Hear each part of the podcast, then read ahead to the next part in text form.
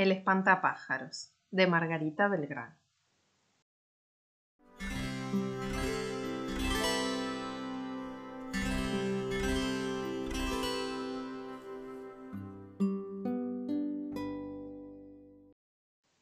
Gavito dejó el tenedor sobre la mesa.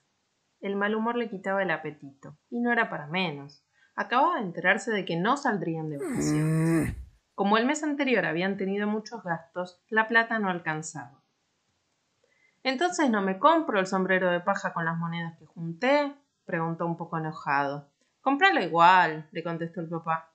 En casa del abuelo hay mucho sol y podrías pasar unos días allá. ¿Qué te parece la idea?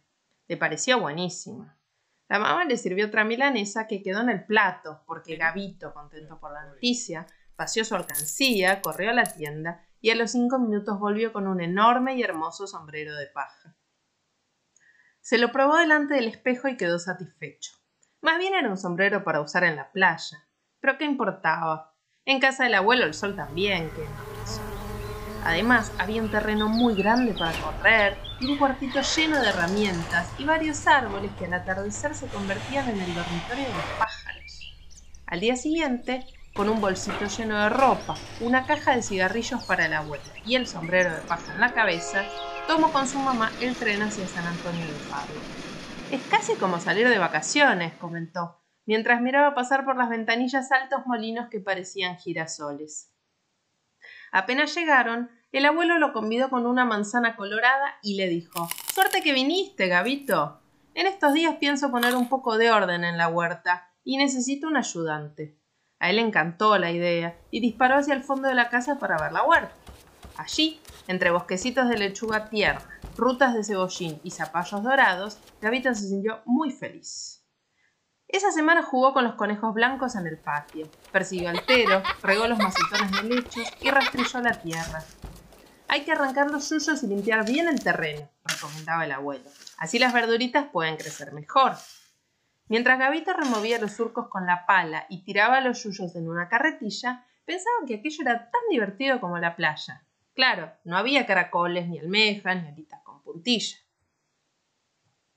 Pero estaban las bolsas repletas de maíz para las batarazas, los altos árboles para convertirse en tarzán, el chorro fresco de la manguera para zambullir la cara cuando apretaba el calor del mediodía.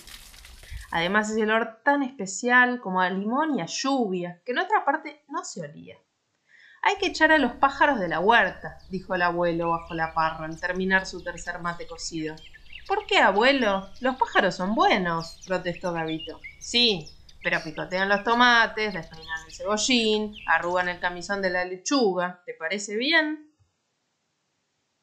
Gavito no contestó. Jamás se le ocurrió pensar si eso estaba bien o mal, y le gustaba que las palomas revolotearan cerca de sus pies y los gorriones despeinaran las hojitas. Manos a la obra, Gavito, a fabricar un espantapájaros. ¿Un qué? Un espantapájaros. O sea, un muñeco con ropa que se mueve con el viento y sirve para asustar a los pájaros. Aunque Gavito sintió lástima por los pobres pajaritos, se entusiasmó. El abuelo fue al cuartito del fondo y apareció con una escoba gastada, una camisa rota, algunos trapos, una pelota medio desinflada, clavos, martillos y piolines. A la media hora, entre los dos, habían fabricado un muñeco verdaderamente estrafalario capaz de espantar no solo a los pájaros, sino a las moscas, a las mariposas y a las ranas. Clavaron el palo de escoba en la tierra, le pusieron la pelota por cabeza, dos ramas secas hacían de brazos y se movían apenas soplaba el mínimo airecito, cubiertas por un viejo sobre todo desflecado. Gavito reía carcajadas por el invento. El abuelo lo contemplaba como un artista que hubiese terminado su obra maestra. Está horrible, dijo Gavito sofocado de risa. Eso es lo que esperaba, le contestó el abuelo. Los pájaros van a escapar con la música a otra parte. Trabajaron mucho, se acostaron temprano. Gavito no podía dormir. Con los ojos abiertos en la oscuridad pensaba en el espantapájaro, que parecía feo y antipático asustar a los pobres pajaritos. Algo tenían que comer, ¿no? Total, ¿Qué importaba si los tomates estaban algo picoteados y despeinado el cebollín y todas esas pavadas verduleras que refunfuñaba el abuelo? ¿Acaso los gorriones atorrantes, las palomas gordinflonas, no tenían derecho a compartir su pequeña ración? Dio vueltas en la almohada, se sentó en la cama y dijo, Abuelo y yo nos olvidamos de un detalle importante. El espantapájaros no tiene cara. Era cierto. La pelota que hacía de cabeza no tenía ojos, ni boca, ni nariz, ni nada. Despacito, con cuidado de no hacer ruido, Gavito se levantó con una linterna en la mano, buscó un trozo de carbón en la cocina y caminó en puntas de pies hasta la huerta. Una vez allí, le dibujó al espantapájaros dos lindos ojos, una nariz chiquita y una gran boca sonriente. Así es otra cosa, pensó. De esta cara simpática nadie puede asustarse. ¿Y si le agrego mi sombrero de paja? Corrió a buscarlo, casi sin pisar el suelo, y se lo puso.